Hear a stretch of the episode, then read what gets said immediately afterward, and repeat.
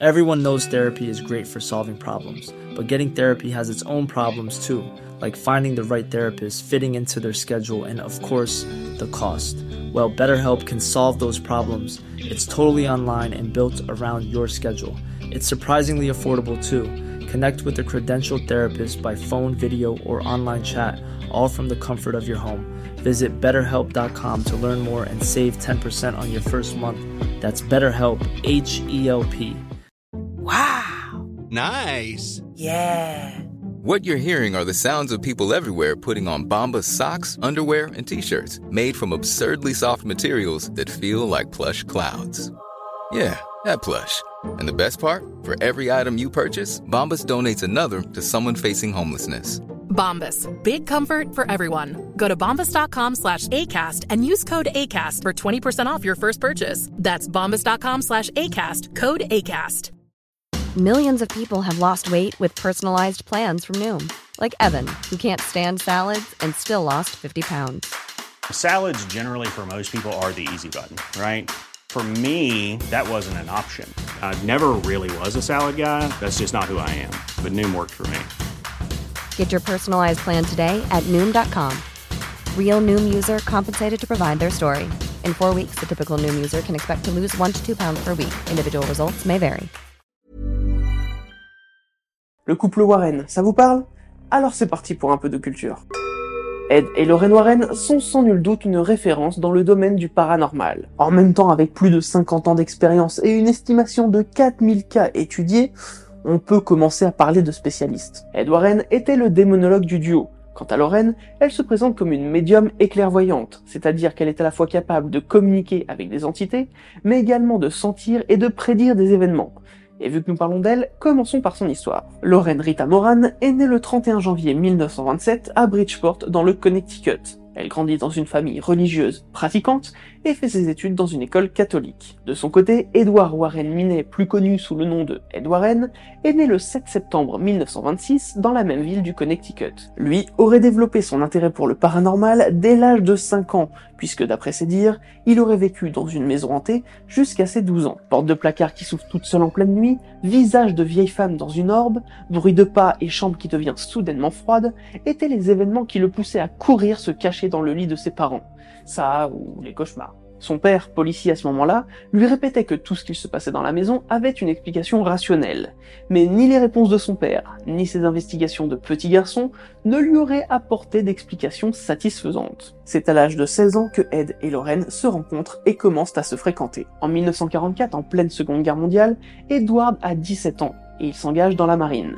Cependant, quatre mois plus tard, il est de retour à terre car son bateau a été coulé dans l'Atlantique. C'est durant ce congé d'un mois que Ed et Lorraine ont décidé de se marier avant qu'ils ne repartent. À son retour de la guerre, Ed entame un cursus d'art, mais au bout de deux ans, il décide d'arrêter car il considère que ses professeurs ne lui apprennent rien. Il décide d'aller peindre dans des lieux touristiques et de vendre ses tableaux. Et bizarrement, c'est par ce biais que les Warren sont entrés dans l'univers du paranormal. Je m'explique. Marqué par son enfance, Ed veut savoir ce qu'il se passe dans les autres maisons dites hantées.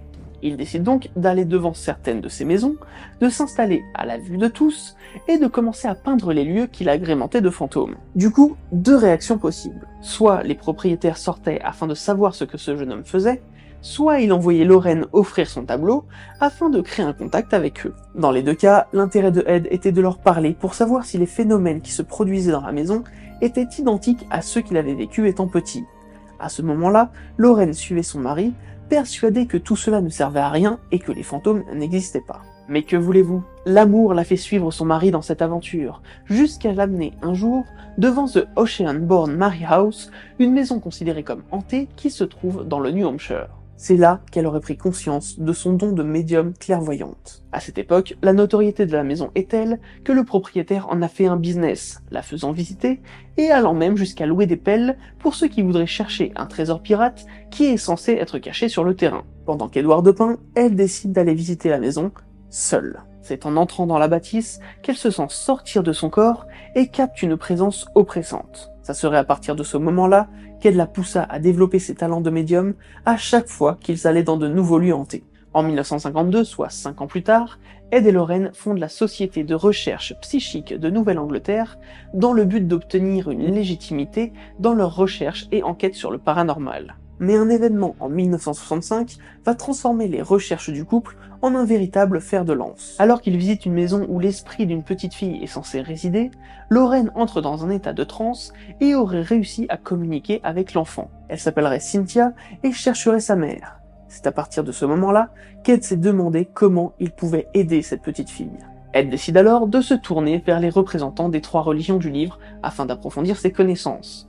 Il interroge prêtres, rabbins et imams sur des thèmes comme que feriez-vous si quelqu'un vous disait que sa maison est hantée ou encore que feriez-vous si quelqu'un vous disait qu'il est habité par un démon?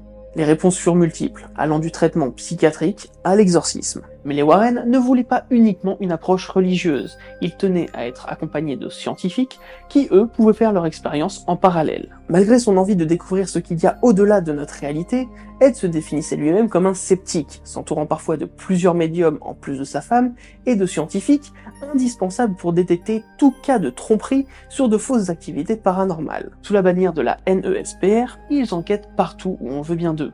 Leur notoriété grandit et va même jusqu'au Vatican qui accepte sur certains de leurs cas de pratiquer des exorcismes.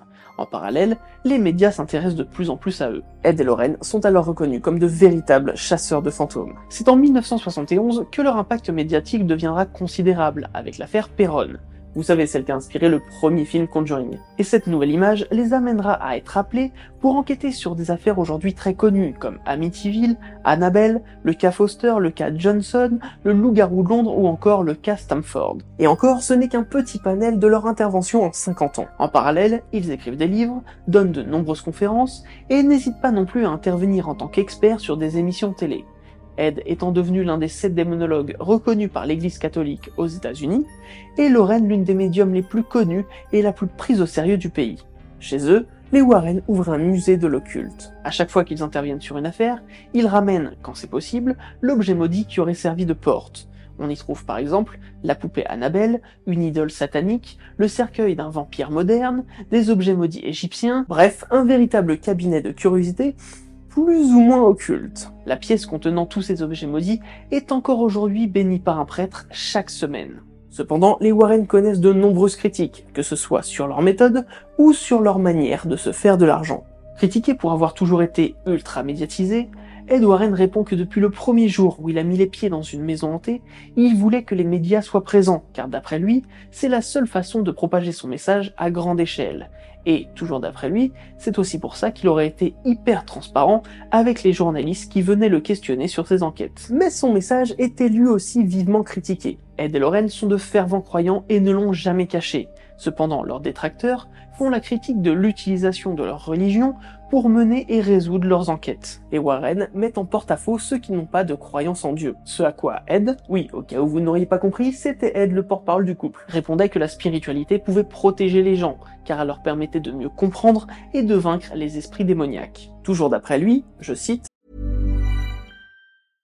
Everyone knows therapy is great for solving problems, but getting therapy has its own problems too, like finding the right therapist, fitting into their schedule, and of course, the cost. Well, BetterHelp can solve those problems. It's totally online and built around your schedule. It's surprisingly affordable too. Connect with a credentialed therapist by phone, video, or online chat, all from the comfort of your home. Visit betterhelp.com to learn more and save 10% on your first month. That's BetterHelp H E L P. I'm Sandra, and I'm just the professional your small business was looking for. But you didn't hire me because you didn't use LinkedIn jobs. LinkedIn has professionals you can't find anywhere else, including those who aren't actively looking for a new job but might be open to the perfect role, like me. In a given month, over 70% of LinkedIn users don't visit other leading job sites. So if you're not looking on LinkedIn, you'll miss out on great candidates like Sandra. Start hiring professionals like a professional. Post your free job on linkedin.com/people today. Nous ne sommes pas assez stupides pour penser que parce que nous sommes catholiques, nous sommes la seule religion sauvée. Nous travaillons avec des personnes de toutes les religions, ce qui confirme l'idée selon laquelle Ed et Lorraine ont bien un petit souci avec les athées. Pour ce qui est de la méthode, là aussi ça coince. Leur venue sur des lieux dits hantés sans y être forcément invités, ainsi que la présence de Lorraine, soi-disant médium et qui pourrait conforter les habitants dans leur délire potentiel, mettent à mal la rigueur de la démarche. S'ajoute à ça une routine vivement critiquée. Afin de mieux comprendre les phénomènes ou de constater une absence d'événements, ils demandaient aux familles de quitter les lieux quelques heures, chose que les plus sceptiques considèrent comme suspect, car ce temps leur permettrait éventuellement d'installer des systèmes pour faire bouger les objets ou autre tour d'illusionniste. D'après Ed, ce temps était nécessaire pour tester les potentielles entités en les provoquant par la religion. Enfin, les détracteurs s'arrêtent évidemment sur l'argent qu'ils gagnaient, mais les Warren se sont toujours gardés de demander le moindre sou pour leur intervention. Officiellement, ils demandaient seulement à être payés pour les frais engagés ainsi que pour l'hébergement, et aucune des personnes ne se serait plainte quant à leur choix d'hôtel. En gros, ils ne choisissaient jamais d'hôtel luxueux, et d'après eux, les seuls revenus qui leur permettaient de vivre étaient ceux générés par le musée, par les livres et par leur intervention, que ce soit en convention, à la télé ou au cinéma. Ce qui doit générer quand même déjà pas mal de fric. Mais en 2001, la machine s'enraye. Ed fait un AVC qui l'empêche de marcher et de parler. Pour lui, fini les enquêtes. En 2006, Edward Warren meurt, laissant Lorraine s'occuper seule de l'entreprise familiale avec sa fille, son gendre et son neveu. Lorraine continua quelque temps à aller enquêter sur le terrain, respectant ainsi la volonté de son mari, mais finira petit à petit à ne plus se déplacer, devenant uniquement consultante sur les enquêtes gérées par son gendre Tony Spera.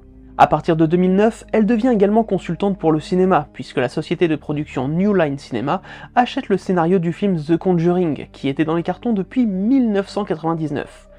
New Line Cinema étant une filiale de Warner, ces derniers achètent par la même occasion la totalité des droits d'adaptation des livres des Warren, ayant ainsi le droit d'adapter chaque cas évoqué dans leurs livres. Mais les Warren et le cinéma, c'était déjà une grande histoire d'amour, et ce depuis 1980, puisque des films comme Amityville, La Maison Hantée ou encore Le Procès du démon sont tous inspirés de leur enquête.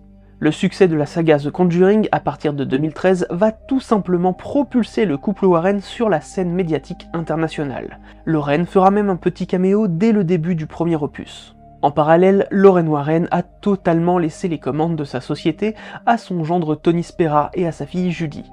Elle se contente de donner son avis sur les enquêtes et participe à des repas organisés par Tony Spera pour un peu plus de 200 dollars par personne, offrant ainsi la possibilité aux communs des mortels de dîner avec Lorraine Warren, puis de visiter le musée de l'occulte afin de faire un petit coucou à la poupée Annabelle. En 2016, c'est une Lorraine Warren affaiblie et en fauteuil roulant que l'on découvre sur le tapis rouge du film Conjuring 2 le cas Enfield. Un cas qui, je vous le rappelle, n'appartient pas vraiment aux Warren, mais à la SPR, la Society for Psychical Research de Londres. Mais comme les Warren ont été une journée à Enfield et ont parlé de ce cas dans leur tout premier livre, bah apparemment ça passe. Bref, en mars 2018, le musée de l'occulte annonce sa fermeture car la ville de Monroe dans le Connecticut a décidé juridiquement que l'utilisation du terme musée et la facturation de l'entrée sur un terrain privé qui appartient à la famille Warren n'est pas légale. Tony Spera a alors annoncé chercher un nouveau lieu pour le musée. Puis, l'année suivante, le 18 avril 2019, Lorraine décède paisiblement dans son sommeil, à l'âge très honorable de 92 ans laissant derrière elle sa société à son gendre et à sa fille, et l'intégralité de ses droits d'adaptation cinématographique à la Warner. Au moment de la mise à jour de cet épisode pour le format podcast, soit en mai 2023, le musée de l'occulte des Warren n'est toujours pas réouvert et n'a pas non plus déménagé. La saga The Conjuring comprend trois films principaux, trois films sur la poupée Annabelle, un film sur le démon Valak et un film relié à tout cet univers sans véritablement de lien avec les Warren, se nommant The Curse of La Llorona. Mais un quatrième et normalement dernier film sur les Warren est en préparation et devrait se nommer The Last Rites, les derniers rites. Un second film sur Valak est également en préparation et devrait se nommer tout simplement L'Anon 2. Et enfin, une série The Conjuring a été annoncée sans plus d'informations pour le moment. Tony Spera et sa femme continuent d'enquêter sur des cas potentiellement paranormaux, mais pour le moment font beaucoup moins parler d'eux que le couple Warren. Même si, il faut le reconnaître, Tony Spera a totalement réussi à utiliser l'image des Warren pour vendre un show nommé 28 jours de terreur à Netflix, se basant sur une soi-disant théorie mise en place par le couple de leur vivant, évoquant le fait qu'il faut rester 28 jours dans un lieu hanté pour commencer à vraiment en comprendre les secrets, durée qu'ils n'ont eux-mêmes jamais mis en place et théorie qui n'est évoquée dans aucun de leurs livres, ni aucune de leurs interviews. Bon, vous l'aurez compris, même décédés, vous allez encore entendre parler d'eux pendant très longtemps. Et que l'on aime ou pas les Warren, que l'on trouve que leurs cas sont des arnaques ou non, leur nom est définitivement, comme beaucoup de gens avant eux, associé au monde de l'occulte et du paranormal. Voilà, j'espère que cet épisode mis à jour par rapport à la vidéo du même nom vous a plu. N'hésitez pas à vous abonner au podcast et à la chaîne YouTube Occulture, et évidemment à nous rejoindre sur les réseaux sociaux. Quant à moi, je vous dis à très vite pour un nouveau moment d'occulture.